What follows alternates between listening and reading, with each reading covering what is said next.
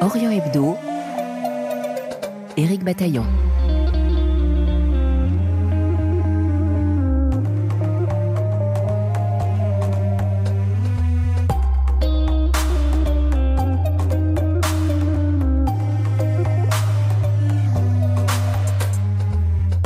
Ils sont irakiens, égyptiens, libanais, palestiniens ou syriens. Ils parlent arabe et parfois syriaque. Et ils fêtent la naissance du Christ, Jésus de Nazareth. Ce sont les chrétiens d'Orient, des populations autochtones qui tentent de vivre leur foi dans l'adversité et parfois l'hostilité des autres communautés, qu'elles soient politiques ou religieuses.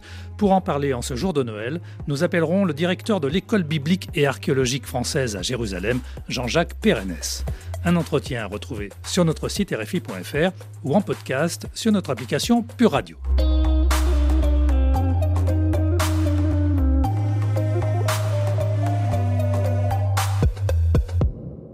Bonjour Jean-Jacques Pérennes. Bonjour Éric Bataillon. Directeur de l'école biblique et archéologique française de Jérusalem. Tout d'abord, Jean-Jacques Pérennes, quelle est la fonction de votre école, l'école biblique et archéologique que vous dirigez? C'est une ancienne institution puisqu'elle a 132 ans d'existence. Elle a été fondée en 1890 et ça a été la première école archéologique euh, créée en Palestine à un moment où les sciences historiques avaient fait de très grands progrès au 19e siècle. On ne pouvait plus lire la Bible avec euh, naïveté. Il fallait véritablement faire coller, j'allais dire, la foi et la science d'une certaine manière. Et du coup, une équipe de dominicains s'est installée ici à Jérusalem avec l'hypothèse qu'on comprendrait mieux le texte en le lisant dans son contexte. Et donc une école assez modeste a été créée au départ et s'appelait d'abord École pratique d'études bibliques, sur le modèle de l'école pratique des études à Paris, pour former ici sur le terrain un certain nombre de spécialistes dans le domaine biblique. Et donc on a réuni ici toute une équipe avec des gens qui faisaient de l'histoire de la Palestine, la géographie, le contexte, la connaissance du Proche-Orient ancien, les langues anciennes, pas seulement le grec et l'hébreu, mais d'autres langues comme le syriaque, l'araméen, etc. Et évidemment les biblistes. C'est toute une équipe qui s'est mise en place. Et voilà, nous avons 132 ans d'existence. Nous avons traversé des hauts et des bas. Il y a souvent des crises dans cette région du monde, mais on est là et ça va bien. Comment s'est effectuée la rentrée académique euh, cette année, en octobre? L'an dernier, je crois que vous étiez plutôt satisfait après la pandémie. Oui, oui. Pendant la pandémie, nous avons réussi à maintenir notre activité en faisant, comme beaucoup de gens, euh, des cours euh, par Zoom. Mais enfin, c'est quand même pas l'idéal, puisque pour nous, le terrain est justement ce que nous offrons de plus original. Nos étudiants vont chaque semaine visiter des sites.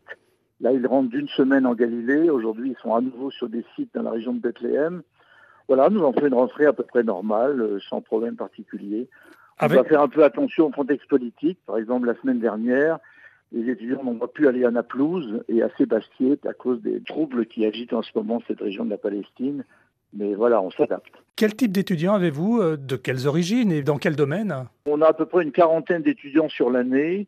Là-dedans, il y en a une douzaine qui sont en doctorat, donc ceux-là sont là pour plusieurs années, parce que c'est un doctorat exigeant et qui demande vraiment beaucoup de travail et d'assiduité. Euh, ces étudiants-là viennent de différents pays, hein, euh, pas seulement européens ou Amérique du Nord. En doctorat, cette année, nous avons par exemple un Coréen, nous avons quelqu'un du Nigeria, euh, un Polonais, un Espagnol, des Français, voilà. Des femmes? Américains. Il y a des femmes, bien sûr, bien sûr. Moins en doctorat, parce que les doctorats préparent quand même plus à une carrière dans les facultés pontificales, encore qu'aujourd'hui, à Paris, par exemple, les deux responsables même des études bibliques à l'Institut catholique de Paris sont des femmes. les autres étudiants viennent de différents pays aussi, étudiant la Bible, mais aussi étudiant l'histoire, étudiant les langues anciennes. Et nous avons chaque année deux étudiants boursiers de l'Académie des inscriptions et belles lettres, parce qu'en 1920, nous sommes devenus école archéologique française. La Palestine étant confiée aux Britanniques après la chute de l'Empire ottoman, la France a voulu garder euh, une présence dans l'archéologie en Palestine et nous a confié cette mission. Donc nous avons un lien privilégié avec l'Académie des inscriptions et belles lettres qui nous envoie chaque année des étudiants de belle qualité, aussi bien en épigraphie qu'en archéologie. Jean-Jacques Pernès, euh, sentez-vous un engouement euh, particulier pour effectuer sa recherche en Terre Sainte, qu'elle soit d'ailleurs biblique ou archéologique Oui, évidemment, parce que ces textes prennent un relief très particulier, n'est-ce pas Quand vous parlez d'un palais assyrien ou vous parlez d'un établissement de l'époque juive, etc., c'est être in situ fait une grosse différence. Et donc les étudiants, de fait, chaque année, ils, ont un, émerveillement, si vous voulez, parce hmm. que on lit le texte dans son contexte. Et donc, c'est véritablement, je dirais, c'est le principal avantage comparatif que nous avons, c'est d'être sur le site. Le deuxième avantage comparatif, c'est peut-être d'être une petite institution, et donc il y a une grande proximité entre les étudiants et les professeurs. Hein, on n'a pas à prendre un rendez-vous longtemps à l'avance. Nous hébergeons sur le campus à peu près 25 étudiants, et donc ils peuvent au jour le jour euh, discuter de leur travail, de leur recherche avec les professeurs, et ça c'est un grand confort. Plus globalement, euh, Jérusalem et la Palestine ont-elles toujours un fort pouvoir d'attraction pour les chrétiens du monde entier, comme par exemple peut être la Mecque pour les musulmans?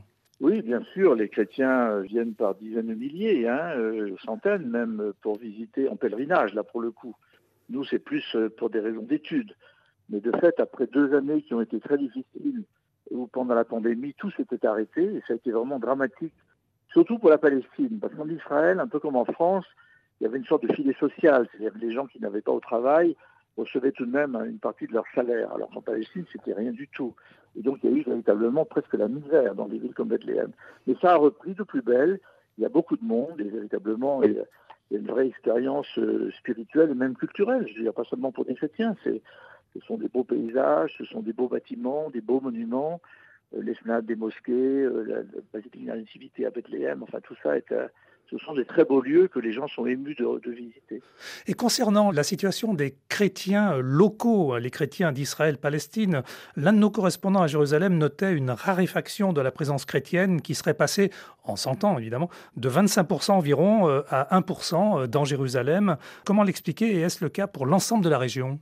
Ben disons, pour l'ensemble de la région, il y a un cas particulier qui est l'Égypte quand même, on peut en parler plus loin, mais disons pour la Palestine même, et Israël, aujourd'hui, les chiffres en effet sont très alarmants puisque en Palestine, on estime qu'il y a moins de 1% de chrétiens, moins de 1%. Et en Israël, à peu près 2%. Ce sont surtout les Arabes, qu'on appelle de 48, donc les Arabes de Galilée qui ont été enclavés, si j'ose dire, dans l'État d'Israël, mais qui ont gardé leur identité arabe chrétien. Donc de fait, c'est un tout petit reste, c'est inquiétant. C'est un processus qui a commencé euh, il y a déjà des années. Et il est clair que les différentes euh, soubresauts politiques euh, la guerre de 48, la guerre de 67, euh, vous voyez, les intifadas, tout ça a fragilisé la situation des chrétiens dans ce pays. On ne peut pas dire qu'ils sont persécutés, hein, c'est peut-être différent cela de la situation en Syrie, en Irak ou quelquefois en Égypte, mais on peut dire qu'ils sont dans un contexte où ils ont par exemple une privation de liberté de mouvement. Hein, si vous êtes à Bethléem ou si vous êtes euh, dans d'autres villes des territoires palestiniens, il est difficile pour quelqu'un de moins de 45 ans de venir à Jérusalem parce qu'il n'a pas le permis de venir. Si vous êtes résident de Jérusalem même, même né à Jérusalem, vous avez un statut très précaire.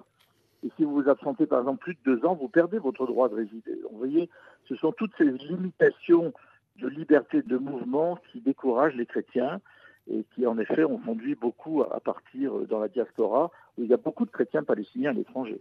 Alors, vous avez vous-même, Jean-Jacques Pérennes, vécu 10 ans en Algérie, 15 années euh, également en Égypte. Comment évolue, selon vous, la situation des chrétiens plus largement au Moyen-Orient? Bah, L'Algérie est un cas à part. Hein. C'est pas, l'Afrique du Nord, donc euh, il y, a très peu de chrétiens.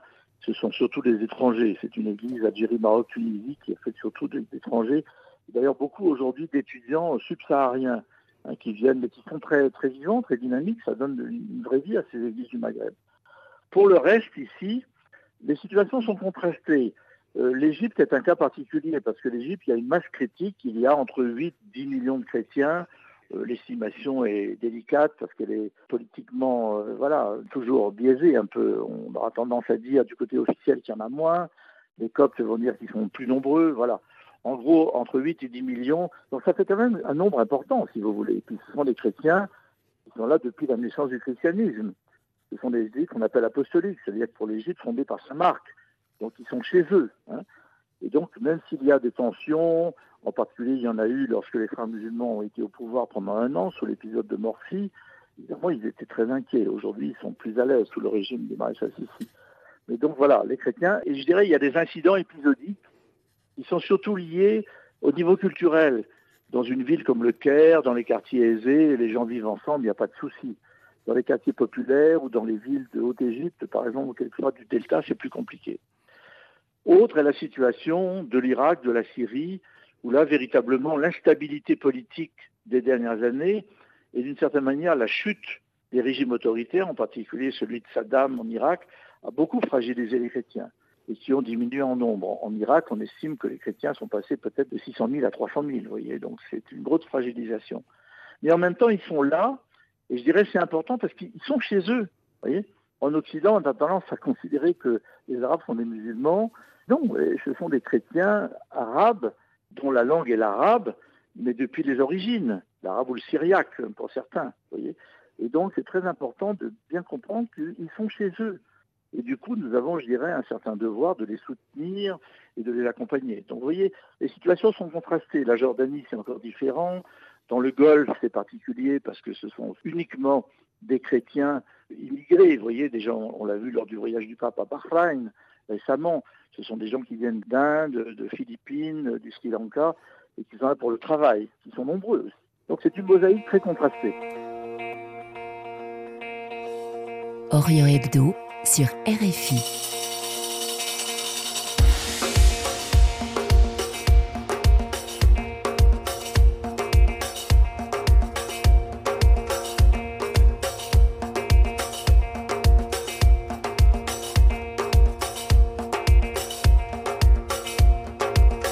Sommes en liaison téléphonique depuis Jérusalem avec Jean-Jacques Pérennes, directeur de l'école biblique et archéologique française de Jérusalem. Un entretien réalisé, comme chaque semaine, par Mathias Golchani. Jean-Jacques Pérennes, les accords d'Abraham ont permis à Israël d'établir des liens diplomatiques ou commerciaux avec des pays du monde arabe comme par exemple les Émirats arabes unis ou encore le Maroc. Cela se fait-il, selon vous, au détriment de la cause palestinienne? Si vous voulez, cela s'est fait sans les Palestiniens. Hein, le paradoxe, c'est que je ne pense pas qu'on puisse faire la paix sans associer un des partenaires. Hein. Donc, d'une certaine manière, Israël essaie de donner le message, mais voilà, on n'a plus de problème avec le monde arabe. D'ailleurs, vous voyez, euh, nous allons aux Émirats, il y a plusieurs liaisons par jour pour Dubaï, et avec le Maroc, à nouveau, ça va très bien. Euh, Ce n'est pas une mauvaise chose que ces accords aient permis de fluidifier les relations, mais ça s'est fait sans la participation des Palestiniens. Et donc, je ne pense pas qu'à terme, ça sert véritablement euh, un processus de paix en Palestine et en Israël. Alors vous vivez à Jérusalem et à Jérusalem en particulier, la justice israélienne est à la manœuvre pour exproprier les populations arabes de la partie est de la ville. Le fait d'être chrétien plutôt que musulman sauve-t-il des Palestiniens de l'expulsion? Non, non, pas du tout. Non, non. Le problème, si vous voulez, ici est politique, il est pas religieux. Hein, quel que soit nous-mêmes, ici à l'école biblique, nous avons une propriété assez grande, un grand campus, on est parfois assez inquiet des visées la municipalité sur notre terrain. Donc je veux c'est un problème général, c'est un problème d'occupation de, l'espace. Et euh, alors évidemment, qui est plus aigu pour les Palestiniens qui, euh, en 48, à l'ouest de la ville, ont dû quitter leur maison et venir à l'est et n'ont jamais pu les récupérer, alors qu'aujourd'hui, les citoyens israéliens juifs donc, euh, qui étaient à l'est prétendent récupérer leurs biens à l'Est. Donc il y a un jeu assez compliqué actuellement, des expropriations. Le fait, la presse se fait l'écho de ce qui s'est passé à Shejara l'année dernière, etc. C'est assez tendu, en effet. Y voyez-vous la négation de l'universalité de cette ville, point d'ancrage des trois grandes religions monothéistes ah ben Moi, c'est mon grand chagrin, je dirais. Je trouve que cette ville pourrait être un message formidable. Hein.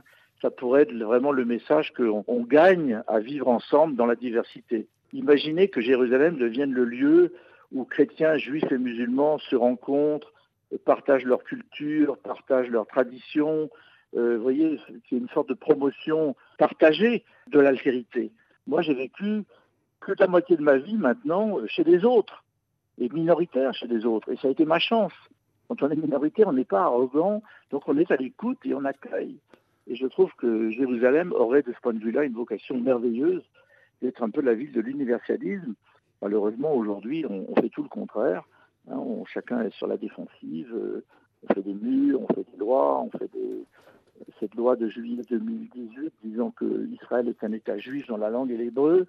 Bon, ben voilà quelque chose qui exclut beaucoup, quoi. Et c'est dommage parce qu'il y a un potentiel formidable ici qui sera un message pour le monde. Le pape a dit un jour que le Liban était lui-même un message.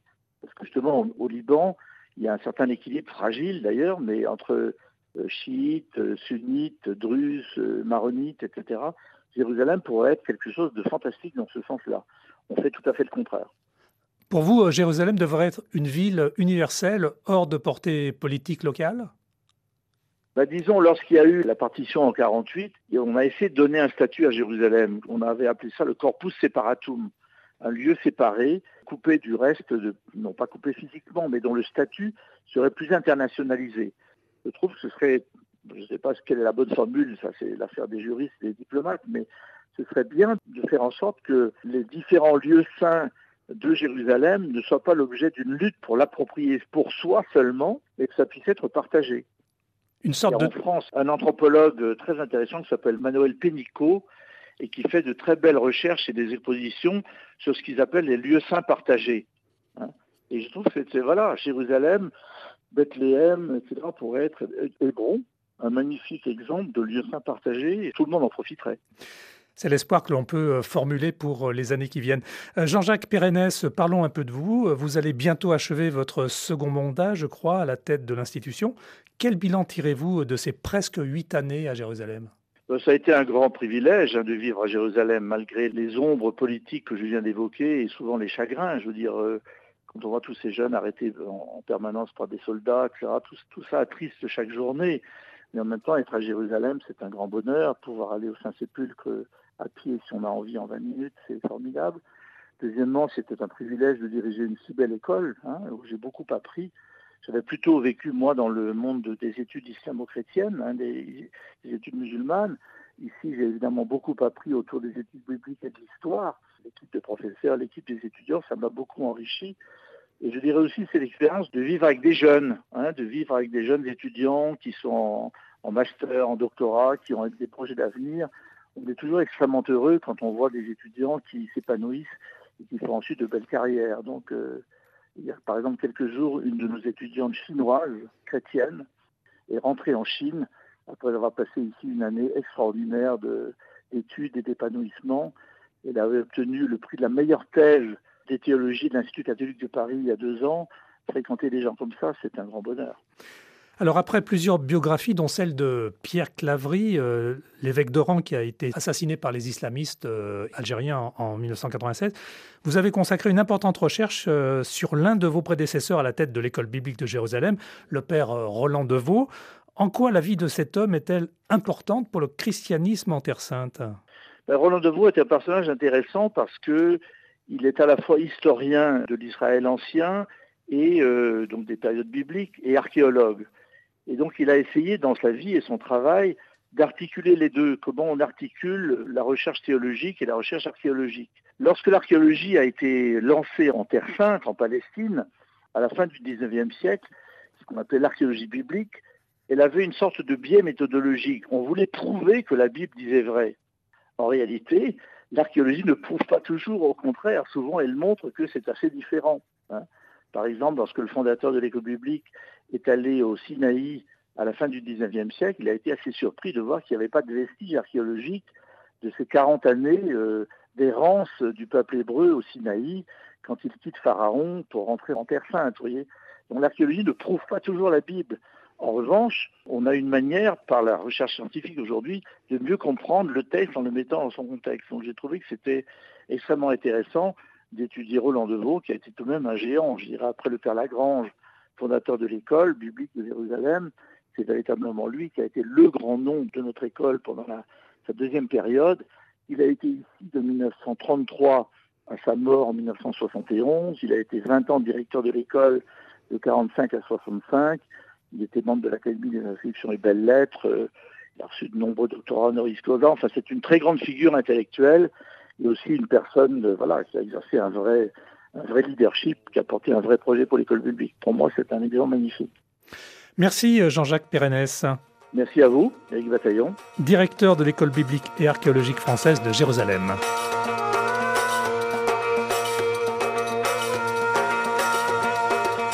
Orient Hebdo, on se retrouve avec plaisir samedi prochain pour la dernière émission de l'année 2022. Prenez soin de vous.